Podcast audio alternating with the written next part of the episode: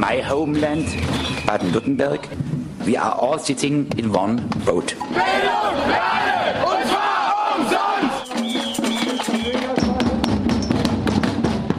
Wir werden uns in der gesamten Region mit den Mitteln des gewaltfreien Widerstandes zur Wehr setzen. Das kann's ja wohl nicht sein.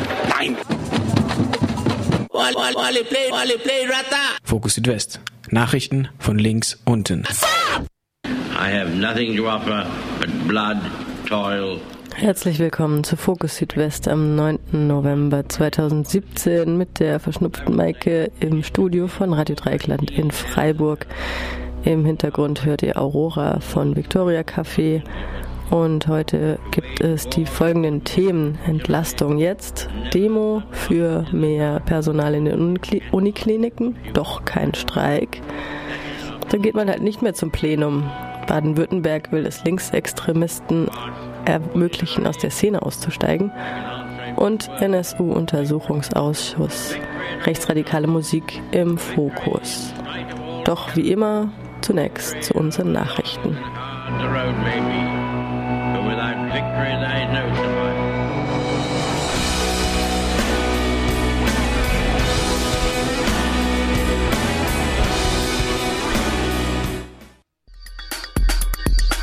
Erneut Polizeirazzia. Autonomes Jugendzentrum Waldkirch-Kollnau vorerst geschlossen. In der Nacht zum 1. November führte die Polizei eine Großkontrolle am autonomen Jugendzentrum in Waldkirch-Kollnau durch.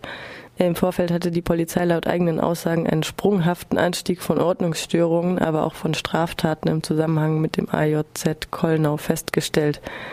Die Palette habe von teilweise erheblichen nächtlichen Ruhestörungen über Sachbeschädigungen bis zu Betäubungsmitteldelikten und gar einem Raubdelikt gereicht. Nun fuhr die Polizei ein sicher sehr einschüchterndes Aufgebot von zwei Bereitschaftspolizeieinheiten aus Bruchsal und Umkirch auf. Insgesamt sind laut Polizei 70 Personen, darunter auch zahlreiche Jugendliche, kontrolliert worden. Bei 20 Personen seien Betäubungsmittel aufgefunden worden. Neben Joints und Marihuana-Päckchen seien darunter auch weitere Drogen, etwa wie Amphetamin und Kokain gewesen. Die Stadt Waldkirche und Polizei sprachen in ihrer gemeinsamen Pressemeldung vom Eindruck, dass die Einrichtung für Drogenpartys mit überregionaler Anziehung missbraucht wurde. Der Vorstand des AJZ habe mitgeteilt, dass die Einrichtung bis auf weiteres geschlossen bleibe. Demnächst soll es zwischen dem Vorstand des AJZ, der städtischen Jugendarbeit und dem Waldkircher Oberbürgermeister ein Gespräch zur Zukunft des autonomen Jugendzentrums geben. Diese scheint nun massiv bedroht. Das AJZ Kollnau ist eines der wenigen selbstverwalteten Jugendzentren in der Region. Die Razzia reiht sich ein in die neue Welle von Repressionen linker, selbstverwalteter Orte in der Region und europaweit. Baden-Württemberg schiebt Familien in den Kosovo ab. Am heutigen 9. November ließ die grün-schwarze baden-württembergische Landesregierung wieder zahlreiche Menschen in den Kosovo verfrachten. Insgesamt schob das Regierungspräsidium Karlsruhe am Morgen 71 Personen vom Baden-Air-Park nach Pristina ab, überwiegend Familien und Angehörige der Roma-Minderheit. Ursprünglich sollten es gar 121 Menschen sein. 31 der Betroffenen sind Kinder bis 14 Jahren, vier Personen wurden direkt aus der Abschiebehaftanstalt abgeschoben. Unter den Abgeschobenen gab es Berichten zufolge wieder einmal auch Schwerkranke. Die nächste Sammelabschiebung aus Baden-Württemberg, diesmal nach Serbien und Mazedonien, findet nach Angaben von Aktion Bleiberecht bereits am Dienstag, den 14. November um 9 Uhr statt. 2891 Menschen aus Baden-Württemberg abgeschoben in den ersten zehn Monaten 2017. Das geht aus der Antwort des Regierungspräsidiums Karlsruhe auf eine Anfrage von Radio Dreieckland hervor. Bei 405 Abschiebungen handelt es sich um sogenannte Dublin-Abschiebungen in ein anderes EU-Land, das aufgrund der deutschen Verantwortungslosigkeit für das Asylverfahren zuständig ist.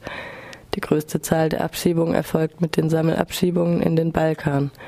Die Termine sind im Vorfeld meist auf aktionbleiberecht.de einsehbar. Die Abschiebungen gingen in den Kosovo, nach Albanien, nach Mazedonien, Serbien, Algerien, Tunesien, Marokko, China, Afghanistan und Nigeria. Auch nach Bosnien wurde, obwohl es dorthin keine Sammelabschiebungen gibt, Menschen abgeschoben. Auffällig ist auch die hohe Zahl an Abschiebungen nach Italien. Und das, obwohl die Lebensbedingungen für Schutzsuchende in Italien immer wieder breit kritisiert werden und die Zahl an Ankommenden hier auch im Gegensatz zu Deutschland konstant hoch bleibt. Vorgegriffen wurde auch die zu befürchtende Einstufung der Maghreb-Staaten als vermeintlich sichere Herkunftsstaaten. Und die grün geführte Landesregierung stuft auch Erdogans Türkei so ein, dass hier davon ausgegangen werden kann, dass die Menschenrechte der Abgeschobenen nicht zur Disposition stehen. 21 Menschen wurden in den ersten zehn Monaten diesen Jahres aus Baden-Württemberg in die Türkei zurückgeschoben. 43. Todestag von Holger Mainz. Das Mitglied der Roten Armee-Fraktion RAF starb infolge eines Hungerstreiks am 9. November 1974. Er wurde für eine ganze Generation zum Märtyrer. Der damalige RAF-Anwalt Otto Schilly und linke Gruppen sprachen von Mord.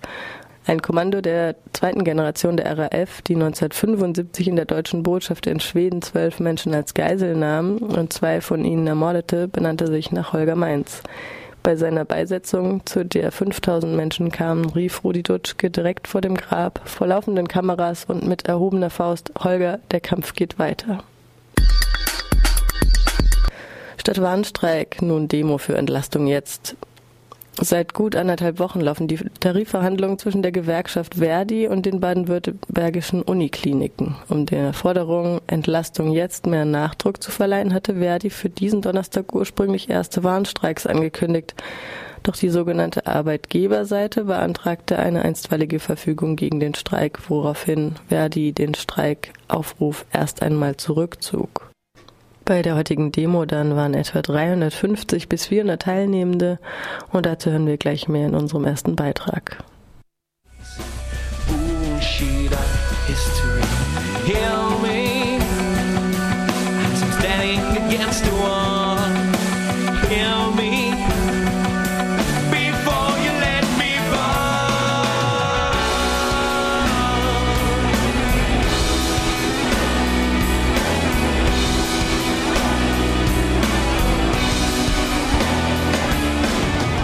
Etwa 350 Menschen zogen heute durch Freiburg für mehr Personal in der Pflege. Kollege Fabian war vor Ort. Für Personal und für mehr Entlastung. Ihr habt gehört, dass die Arbeitgeber versucht haben, gerichtlich gegen einen Streiktag vorzugehen. Was sagt ihr dazu? Aber was super ist, dass sich hier die Beschäftigten nicht unterkriegen lassen. Das war gestern in Tübingen und Ulm an den Unikliniken auch schon so. Dort wurden demonstriert. Nächste Woche in Heidelberg. Und heute seid ihr da hier in Freiburg an der Uniklinik. Und das ist super, dass ihr da seid dass der Arbeitgeber sagt, Streiken ist wichtig, aber hinterher Formfehler im Antrag sucht, um hinterher den Streik zu verhindern, das ist nicht nur unglaubwürdig, das ist einfach kein Fair Play. Und deswegen werden wir heute alle gemeinsam zur Verwaltung gehen und dem Arbeitgeber die rote Karte zeigen. Die Arbeitgeber, die haben, als wir am 27. Oktober das erste Mal zu einem Gespräch zusammengesessen sind, dann haben sie gesagt, ja, wir wollen ja mit euch reden, wir wollen ja über Belastung und Entlastung reden, aber erstmal müssen wir wissen, ob ihr überhaupt belastet seid, denn bevor wir über Maßnahmen reden, müssen wir das erstmal rausfinden, ob ihr belastet seid. Ich frage mich, liebe Arbeitgeber, was habt ihr eigentlich die letzten fünf Jahre gemacht?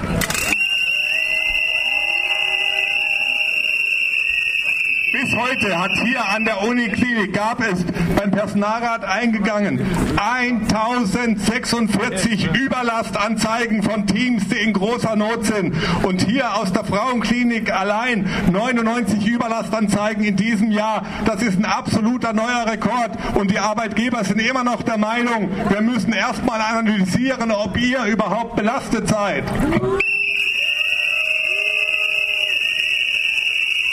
Natürlich geht es hier auch um die Pflegekräfte und um die Not auf den Stationen, aber es geht um alle Beschäftigten im Krankenhaus. Wir lassen uns nicht auseinander dividieren und deswegen sind hier auch viele Kolleginnen und Kollegen nicht aus der Pflege da und für die stellvertretend sagt jetzt der Christoph was, der in der Verwaltung im Patientenservice arbeitet. Ordentlich Applaus! Wie der Ingo schon sagte, arbeite ich in der Verwaltung seit jetzt ein paar Jahren. Ich habe vorher in der Pflege gearbeitet. Ich habe seit meinem Anfang im Gesundheitswesen als Zivildienstleistender vor langer Zeit permanent über die Jahre hinweg dieses Trauerspiel, dieses Drama des Zerfalls unseres Gesundheitswesens bezeugt, beobachtet. Ich habe oft gedacht, schlimmer kann es eigentlich nicht mehr werden. Es ist trotzdem schlimmer geworden. Es ist im Prinzip nicht mehr, ja, es ist im Prinzip nicht mehr zu akzeptieren, was in unseren Kliniken stattfindet. Ich habe beobachten können, dass wir als Beschäftigte im Gesundheitswesen nun nicht gerade bekannt sind für unseren Egoismus oder für unsere äh, Jagd nach persönlichen Vorteilen. Das macht uns ausnutzbar und das wurde ausgenutzt über Jahre, über Jahrzehnte. Damit muss jetzt Schluss sein. Wir wollen das nicht weiter akzeptieren. Das betrifft alle Beschäftigten im Krankenhaus. Das betrifft auch die Reinigungskräfte, die Physiotherapie, die Verwaltung. Überall schaffen diese Sparmaßnahmen Kranke unter den Beschäftigten, schaffen einfach schlechte Qualität in der Arbeit und damit eine schlechte Versorgung der Patienten. Damit muss jetzt Schluss sein. Das ist nicht mehr akzeptabel. Wir haben viel mehr Power, als wir glauben. Die Power, die wir haben, ist unser Zusammenhalt. Deswegen, wir lassen uns nicht auseinander dividieren in Berufsgruppen oder in Interessengemeinschaften, durch Gewerkschaften, durch unseren Arbeitgeber. Das ist vollkommen egal. Wir sind das Klinikum. Wenn ich lese im Intranet, dass da geschrieben wird, das Universitätsklinikum hat am Gericht einen Antrag gestellt. Nein, das hat der Vorstand getan. Wir sind das Klinikum. Wir haben diesen Antrag nicht gestellt. Wir wollen uns auch nicht weiter durch die Begriffe, die uns tagtäglich um die Ohren gehauen werden, beeindrucken lassen. Kostendruck, Finanznot, was ist denn das? Das gibt es einfach nicht. Das sind Erfindungen. Solche Dinge sind einfach nur dazu da, um uns zu manipulieren. Die Verwaltung selber, die, der Vorstand hat die Aufgabe, die Kosten zu decken, die Finanzen zu regeln. Das ist deren Job. Wenn uns erzählt wird, wir hätten Defizit gemacht, dann klingt das wie ein Vorwurf. Den Defizit haben nicht wir zu verantworten, sondern die Politik und der Vorstand. Wir brauchen mehr Personal, wir brauchen eine bessere Finanzierung.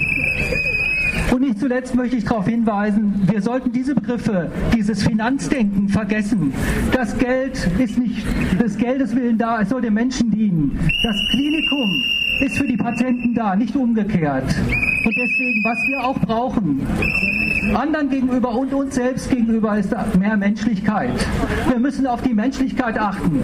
Das geht so einfach nicht weiter. Der Vorstand vergisst, um was es hierbei geht. Es geht um die Pflege von Menschen. Das, dies, dies ist keine Fabrik für Profite. Das waren Eindrücke von der heutigen Demo-Entlastung jetzt in Freiburg von Kollege Fabian. Vielen Dank. Wir machen weiter mit unserem nächsten Beitrag. Dann geht man halt nicht mehr ins Plenum.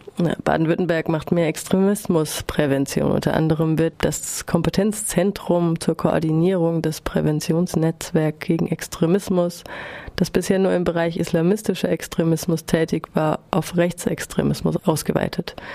Außerdem soll das bereits bestehende Aussteigerprogramm für Neonazis darin integriert werden. Ein solches Aussteigerprogramm soll es ab 2019 dann auch für Linksextremistinnen und Extremisten geben.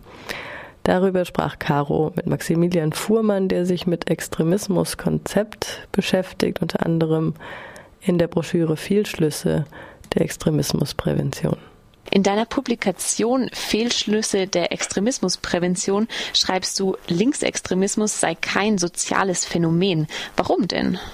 Mein Kollege Martin Hünemann und ich, mit äh, dem ich die Broschüre auch zusammengeschrieben habe, äh, wir argumentieren, dass äh, Linksextremismus vor allem in erster Linie eine politische Kategorie ist, die Mitte der 70er Jahre von den ähm, Verfassungsschutzämtern eingeführt wurde. Und in diese Kategorie wird alles reingepackt, was irgendwie da links draußen am Rande ähm, rumschwirrt. Also ne, wenn man sich das anguckt, was äh, der Verfassungsschutz unter Linksextremismus alles für Phänomene auflistet, da sind im Osten, da sind antideutsche Anarchisten, Anarchistinnen, Anti-Ims, eben ganz viele verschiedene Spektren. Und wenn man jetzt aus einer sozialwissenschaftlichen ähm, Perspektive mal fragt, okay, was macht denn dieses, diese Kategorie als soziales Phänomen aus? Gibt es gemeinsame Einstellungsmuster? Gibt es Gemeinsamkeiten, wie man Linksextremismus beschreiben kann? Die Definition von der Extremismustheorie ist zum Beispiel, naja, das sind alles irgendwie Strömungen gegen die freiheitlich-demokratische Grundordnung, die nach sozialer Gleichheit streben. Und das Streben nach sozialer Gleichheit ist dann auch schon da, wo die Gemeinsamkeit aufhört. Baden-Württemberg will ja bald ein Aussteigerprogramm für Linksextremisten starten. Wie schätzt du denn ein solches Programm ein? Bei dem Aussteigerprogramm des Bundes kann man sich das schon mal angucken, wohin sich das entwickelt. Da gibt es kleine Anfragen, die im Bundestag gestellt wurden, was denn die Erfolgsquoten dieses Programms sind. Da geht daraus hervor, dass da, wenn Leute anrufen, in den allermeisten Fällen es sich um Scherzanrufe handelt, wo ich denke, dass Leute gar nicht sich vorstellen können, gibt es sowas wirklich, uns mal ausprobieren wollen. Und ich meine, es ist natürlich klar, dass sowas ein Humbug ist. Und das ist wiederum, finde ich, ein Zeichen dafür, dass halt eine Politik sich an den Kategorien orientiert und man muss gegen alle irgendwie gleichermaßen vorgehen, aber man schaut sich überhaupt nicht die Phänomene an, über die man spricht. Ich meine, wenn man aus der linksextremen Szene in Anführungszeichen aussteigen will, dann geht man halt nicht mehr zum Plenum. Das sind halt ganz andere soziale Zusammenhänge als irgendwelche Kameradschaften oder andere Neonazi-Strukturen, wo auch vor allen Dingen Gewalt in den Inneren der Szenen irgendwie eine wichtige Rolle spielt. Und meines Erachtens ist das eher ein gutes Zeichen dafür. Also dass es ja auch überhaupt gar nicht darum geht, wirksame Mittel und äh, wirksame Projekte auf die Beine zu stellen, sondern hauptsächlich nach außen zu suggerieren, ja, wir gehen gegen alle Extremismen gleichermaßen vor, was als Forderung an sich irgendwie ein Humbug ist, weil die Phänomene, gegen die man vorgehen will, höchst unterschiedlich sind und die müsste man sich eigentlich angucken, wenn man da auch ähm, sinnvolle Politik dagegen machen wollen würde. Politik gegen Linksextremismus ist ja gerade ziemlich angesagt. Also im baden-württembergischen Landtag forderte die AfD vor einiger Zeit einen Untersuchungsausschuss gegen Linksextremismus. Und vor kurzem hat dann die CDU-Fraktion im Landtag äh, gefragt in einer großen Anfrage zu Linksextremismus, wer denn aus Baden-Württemberg zu den G20-Protesten gefahren ist. Warum ist denn Linksextremismus gerade so ein Thema? Das ist eine gute Frage. Also kommt ja immer mal wieder in bestimmten Wellen. Mal sind es irgendwie brennende Autos in Berlin 2009 und G8 Heiligendamm und jetzt eben Hamburg.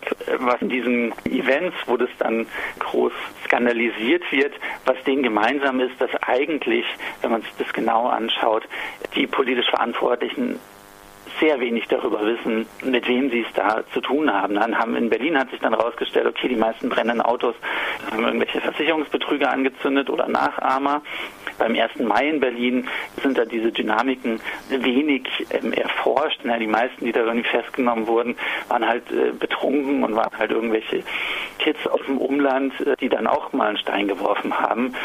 In Hamburg weiß man auch nicht genau, welche Akteure waren da da, welche, welche Dynamiken haben sich entfaltet. Man weiß nur, dass die katastrophale Polizeitaktik da sicherlich zur Eskalation auch beigetragen hat. Und was jetzt aber nochmal dazu kommt, 2017, ist, dass mit der AfD eine Partei relativ viele Ressourcen hat auf äh, Landesebene und jetzt auch äh, im Bund, die das Thema Linksextremismus sehr stark vor sich hertreiben wenn man sich die Zustände anguckt, Anschläge auf Flüchtlingsunterkünfte und so weiter, und dann auf der anderen Seite, um jetzt in diesem Dualismus zu bleiben, in Hamburg hat es halt einmal geknallt, man weiß nicht so viel darüber. Ja, wir gehen gegen alle Extremismen gleichermaßen vor und dann implizierte so ein bisschen, da müssen die auch irgendwie gleich schlimm sein. Und da ist natürlich das, was in Hamburg passiert ist, ein gefundenes Fressen für Leute, die ähm, so eine Politik äh, vertreten, was du vor allen Dingen in der Union, in der AfD hast, aber auch FDP und SPD sind da jetzt in weiten Teilen nicht viel anders. Ihr habt euch in der Broschüre insbesondere Projekte zur Linksextremismusprävention angeschaut. Nochmal ein kurzes Resümee von dir. Funktionieren diese Präventionsprojekte? Das ganz kurze Resümee wäre nein. Bei Rechtsextremismus gibt es seit Jahren Forschungen, was Prävention angeht, was Jugendspezifik angeht, was Sozialisation innerhalb der Szenen angeht. Und es ist auch relativ klar, dass bestimmte Vorurteils- und Ideologiemuster sich manifestieren und auch äh, dann eher zu einer Teilnahme an der Szene, an äh, Übergriffen und so weiter folgen. Also das heißt, wenn man gegen Rechtsextremismus präventiv vorgehen will, dann schaue ich mir Vorurteile an, Rassismus, andere Diskriminierungsverhältnisse und klär darüber auf. Wenn man überlegt, okay, aber wo ist so ein Vorfeld im Bereich Linksextremismus? Da hat keines der Projekte eine Antwort gefunden.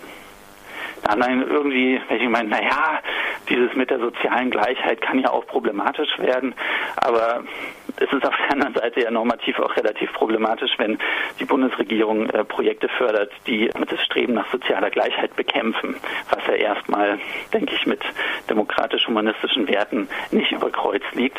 Und das ist meines Erachtens das Problem, was unter dem Label Linksextremismusprävention nicht gelöst werden kann, eben ein Vorfeld zu finden an Einstellungsmustern, wo präventiv angeknüpft werden kann. Und das hat eigentlich die Praxis gut gezeigt, dass es scheitert. Aber wie die politischen Konstellationen das wollen, wird trotz des Scheiterns jetzt wahrscheinlich die Linksextremismusprävention weitergeführt und auch ausgebaut werden. So wäre meine Einschätzung, was die nächste Bundesregierung angeht. Gibt es von dir noch irgendwas, was du noch hinzufügen willst? Sobald dieser Begriff fällt, schrecken alle so ein bisschen zurück. Und ich habe mir Bundestagsdebatten dazu angeschaut und kaum eine Partei, in Ansätzen die Partei Die Linke, fragt überhaupt mal nach, was versteht ihr unter Linksextremismus? Was soll das denn sein? Und wenn dann jemand sagt, okay, das ist irgendwie na, Stalin und Mao und das war irgendwie schlimm, kann man fragen, hey, und was hat das für eine Relevanz aktuell? Und äh, da ist die Antwort relativ klar. Und wenn dann jemand sagt, naja, das ist hier irgendwie Gewalt und 1. Mai und Hamburg und so, dann kann man da in die Auseinandersetzung gehen. A, ist es nicht einfach ein Fall für die Sicherheit, also für, ähm, für die Strafverfolgung und die Polizei, äh, wo muss da irgendwie Prävention ansetzen? Oder man kann auch nochmal nachfragen, okay, was wissen wir denn wirklich über Ausschreitungen zum 1. Mai und was wissen wir wirklich über Hamburg? Und wie wollen wir dadurch irgendwelche Projekte gegen Linksextremismus rechtfertigen? Das finde ich eben problematisch, dass solche Fragen fast gar nicht gestellt werden und vor allem die Kategorie nicht hinterfragt wird. Maximilian Fuhrmann zum Extremismuskonzept und Autor der Broschüre Fehlschlüsse der Extremismusprävention. Weiter mit unserem letzten Beitrag zum NSU-Untersuchungsausschuss Rechtsradikale Musik im Fokus. Vergangenen Montag fand die 15. Sitzung des zweiten parlamentarischen NSU-Untersuchungsausschusses Baden-Württemberg in Stuttgart statt. Neben zwei Polizisten sagten während der achtstündigen Sitzung drei Zeugen aus dem Umfeld von Blood and Honor aus, insbesondere Mitglieder der Band Neue Werte, die ihren Schwerpunkt in Baden-Württemberg hatte und die populärste Nazi-Band oder Neonazi-Band der 90er und frühen 2000er war. Unser Korrespondent Michael berichtet. Vielleicht fange ich mal ein bisschen an, erstmal mit dem Polizisten. Ein Polizist aus dem Staatsschutz, der eine Durchsuchungsaktion gemacht hat, 2003, wo Tonträger beschlagnahmt worden sind und der war im Staatsschutz eben halt in der Abteilung zuständig, die damals im Rems-Murr-Kreis das Label GBF, German British Friendship, ist ein Label gewesen, das für CT-Produktionen zuständig gewesen ist, im Rahmen einer bundesweiten Durchsuchungsaktion gegen Rechtsrock beschlagnahmt hat. Und äh, damit ist so ein bisschen auch der Aspekt angedeutet, äh, dass die Rolle von Nazi-Musik, Rechtsrockmusik in Bezug auf die Nazi-Szene, aus der Skinhead sich entwickelnden Nazi-Szene der frühen 90er Jahre gespielt hat.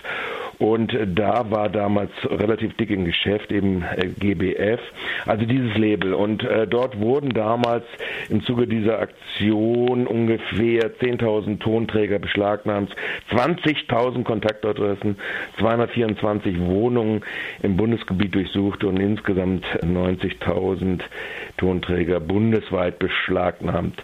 Und das war so ungefähr auch der Anlass, weshalb in der Folge die Band Neue Werte unter ihrem Leadsänger Steffen Hammer, heute bekannt als einer in der Prominenz der Nazi-Anwälte, weshalb die dann anfingen, sehr systematisch darauf zu achten, dass ihre indizierten und teilweise auch strafrechtlich relevanten Texte dann ein bisschen so deutungsfähig wurden, dass auch alternative Deutungen möglich waren, sodass dann im Rahmen der Kunstfreiheit sie gerade noch passieren konnten die entsprechenden einschlägigen Institutionen und so als Tonträger dann in den Umlauf kommen konnten. Wie gesagt, die beiden, äh, die dort zentral vorhanden waren, sind deshalb relevant, der Oliver Hillgruber und der Andreas Graubner, weil sie eigentlich, wenn man so die letzten 25, 30 Jahre sich anguckt, sehr gut auch die Entwicklung der Wandlung der Naziszene belegen. Graupner und Hilburger sind auch heute noch politisch aktiv. Äh, Hilburger bemüht sich um die AfD, dort Mitglied zu werden. Er war jüngst auf einer Konferenz von Compact und ist einer der zentralen Organisatoren dessen, wo dieses Milieu sich auch festgesetzt hat. Nämlich er ist freigestellter Betriebsrat einer rechten Liste, Zentrum Automobil bei Daimler-Benz. Und das war auch praktisch ein Einstiegsübergang in die Nazi-Band Neue Werte, weil er seinerzeit den äh, in dem gemeinsamen Ausbildungslehrgang Ende der 80er Jahre zusammen mit dem damaligen Schlagzeuger von Neue Werte in der Ausbildung bei Daimler gewesen war. Er ist also gelernter Mechatroniker, heißt das glaube ich heutzutage, und ist seit 2010 freigestellter Betriebsrat bei Daimler-Benz. Und das ist eigentlich ganz interessant, wenn man mal so die Entwicklung sich anguckt, dann ist das eigentlich die Kehrseite dessen, dass die IG Metall ja ihre Politik, die wir ja auch immer wieder zum Gegenstand haben, in diesem Zeitraum ja genau umgestellt hat. Weder die Lohnangleichung Ost-West ist gelungen, noch die Tatsache, dass die IG Metall ja äh, gestützt auf ihre Automobilkonzern-Betriebsräte, namentlich ja, ist ja Porsche zu nennen, alle Bestrebungen der Lohnangleichung nicht nur unterbunden hat, sondern sich auch tatsächlich als ein kongenialer Partner für eine Politik oder an der Seite der Konzernchefs, seien sie nun Daimler-Benz, seien sie VW, für Weltmarktschlachten, also eher begreift oder das eher mitdenkt. Und äh, dass da in diesem Windschatten sich tatsächlich rechte bis narzisstisch durchwirkte Kräfte in eigenen Listen etablieren können, ist ein, wie ich finde, durchaus interessantes Phänomen. Michael, ähm, der Polizist hat auf Nachfrage ja, wo er die Informationen her hat, hat er in die Media links unten auch erwähnt, oder? Richtig, ja. Das ist auch ein ganz interessantes Phänomen. Das ist nicht das, der erste Polizist, der das sagt. Aus dem LKA hat es mittlerweile drei, vier Aussagen gegeben, selbst aus dem BKA, dass die Quelle links unten in die Media für die Polizisten äh, Anregung für Untersuchungen ist. Das muss man auch mal einfach zur Kenntnis nehmen, ja. Oder war, sagen wir es mal besser. Sie sagen immer so mit so einem halbbedauernden Unterton, eine der wesentlichen Quellen für ihre Untersuchung gewesen ist. Die Recherchen der autonomen Antifa beziehungsweise links unten in die Media. Dass das äh, für sie immer ein Ausgangspunkt gewesen ist. Nochmal zurück zu diesen, äh, die da ausgesagt haben. Also Hilberger haben wir jetzt nochmal äh, gemacht. Ich hab, mir war es jetzt wichtig, nochmal diese Entwicklung dieser 30 Jahre vielleicht auch mal ein bisschen zu spiegeln. Der ist also praktisch reingekommen in diese Gruppe. Die äh, Texte sind äh, sowohl vom Bundesverfassungsgericht als auch von dem Landesarbeitsgericht, die ihn damals entfernt haben, als nationalsozialistisch, Gewaltverherrlichung und so weiter bewertet worden. Und ich denke, diese Bewertung ist mehr als gerecht. Auch das Hesslied. Die Präsentation ist immer die gleiche. Einerseits, man ist Opfer, weil man ja als Arbeitsrichter entfernt worden ist und weil man eine Kampagne gegen sich hatte als Betriebsrat, wird dann immer einerseits die Opferrolle bemüht und andererseits gesagt, naja, wir sind ja nicht strafrechtlich strafrechtlich verfolgt worden, deshalb sind wir ja auch keine Rechte und deshalb ist ja das alles schon im Rahmen der Gesetze, findet es ja statt. Und äh, das ist so ungefähr die Verteidigungslinie, das ging so über anderthalb Stunden, wo dieses Wechselspiel andauernd äh, so stattgefunden hat und äh, wo sich auch äh, dieses Entscheid, sich diesem zu stellen, dem Untersuchungsausschuss, äh, durchaus äh, von Ihnen so wohl sicherlich wahrgenommen wird, als es ist jetzt langsam unsere Zeit, das, was Sie in Ihren Liedern ja auch immer so nett bezungen haben, der Gott des Donners möge kommen und uns Sie auswählen dafür, jetzt auch offensiv damit in der breiten gesellschaftlichen Öffentlichkeit aufzutreten. Soweit zu diesen beiden. Graubner war ja, auch was er geleugnet hat und was er immer noch leugnet, in dem gleichen Haus, in dem gleichen Mehrfamilienhaus, wo Beate Schäpe unter anderem untergebracht war, wo auch die äh, Gruppe selbst untergebracht war. Thomas Rote, Dackel, den er nur als Dackel kannte und deshalb nicht als Thomas Rote, hat ja beim Untertauchen äh, des Trios mit äh, als äh, Quartiergeber fungiert. All dies will Andreas Graupner, ebenfalls Mitglied und Gitarrist äh, der Band Neue Wörter, natürlich nicht mitbekommen haben. Interessant ist einfach noch der Vorgang, dass sowohl der ehemalige Sektionschef von Blatt und Anna, Jan Boto Werner, als der... An dieser Stelle gehen wir raus aus dem Beitrag, den könnt ihr euch auf rdl.de nochmal nachhören oder auf freie-radios.net. Wir kommen zum Ende der Sendung am 9. November 2017. Verantwortlich für die Sendung war die Maike von Radio Dreikland in Freiburg. Und tschüss.